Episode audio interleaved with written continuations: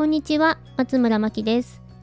この週末なんですが、天気がすごく良かったので、息子と電車のスタンプラリーをしてきました。自称乗り鉄と言っている電車好きの息子なんですが、これまでもいろんな電車に乗ったり、駅に行ったりしてきました。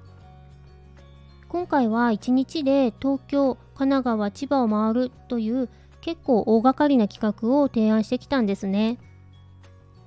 これ1日で回れるの？って聞いたら、絶対大丈夫だからついてきてって言うんで、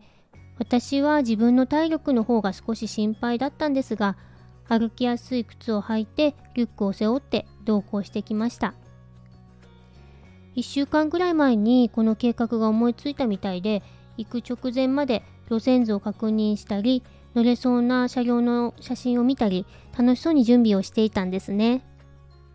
で、今回のメインは、東京から神奈川を走っている京急と、東京から千葉を走っている京成という私鉄だったんですが、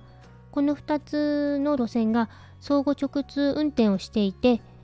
乗り換えなしに神奈川から東京を通過して千葉に行けるんですけど、それを体験してみたかったようなんです。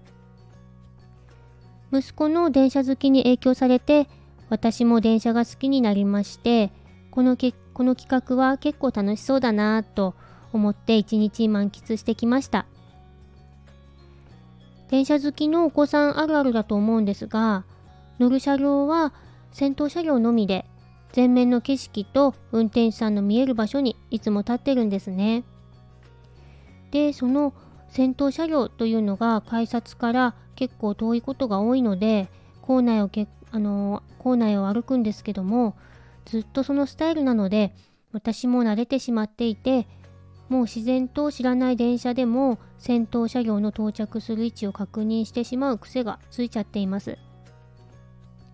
今回ラッキーな車両に乗れたり、いろいろと見たかった車両が見れたので、話したいことはたくさんあるんですが、マニアックな話になってしまいそうなので、また別の機会にさせていただきます。で、今回トータル8時間くらい電車に乗っていたと思うんですが、本当にあっという間でした。私も息子もすごく良い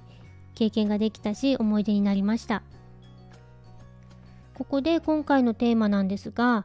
没頭体験があると集中力が養われる。これは私が子育てを学んでいる教育科の石田先生がいつもおっしゃっていることなんですね。幼少期に好きなことをとことんやった経験が後の集中力につながるそうなんです。例えばなんですが、お子さんが一人静かに長時間レゴをやっていると何か話しかけた方がいいかなと思うことがあるかもしれません。でも、そんな時は話しかけずにお子さんが飽きるまで見守ってあげてください。そうすることで集中力が養われて後々勉強や仕事にもその力は発揮されるそうです。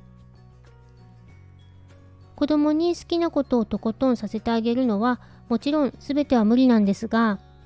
没頭体験が集中力につながると知ってからは今なら時間に余裕があるからさせてあげられるかなとか考えられるようになりましたどのお子さんにも好きなことがあると思うんですが